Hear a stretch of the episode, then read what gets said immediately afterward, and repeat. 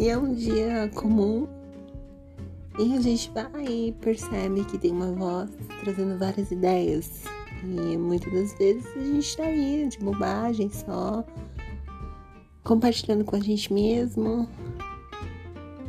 E hoje a gente pode ter uma conversinha junto. Pega lá sua xícara de chá ou seu copo d'água e bora para esse papo.